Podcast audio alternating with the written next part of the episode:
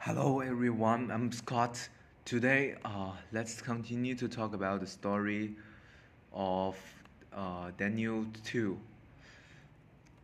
Last time we end of 20, now we start from 21.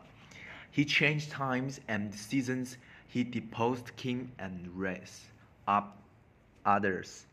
He gives wisdom to the wise and knowledge to the discerning. His revi- uh, reveals deep and hidden things. He knows what lies in darkness, and light dwells with him. I thank and praise you, God of my ancestors.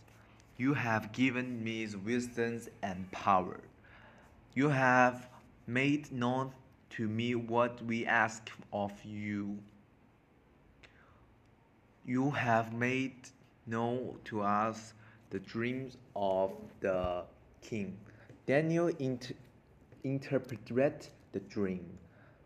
Then Daniel went to Arioch, whom the king had appointed to execute the wise men of Babylon, and said to him, Do not execute the wise men of Babylon.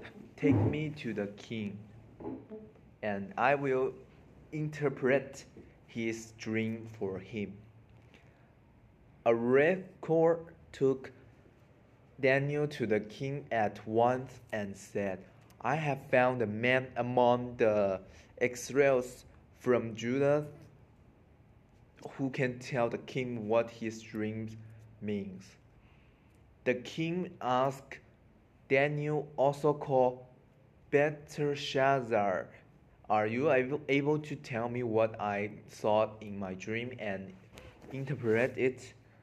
Daniel replied, No wise man, enchanter, magician, and diviners can explain to the king the mysteries he has asked about.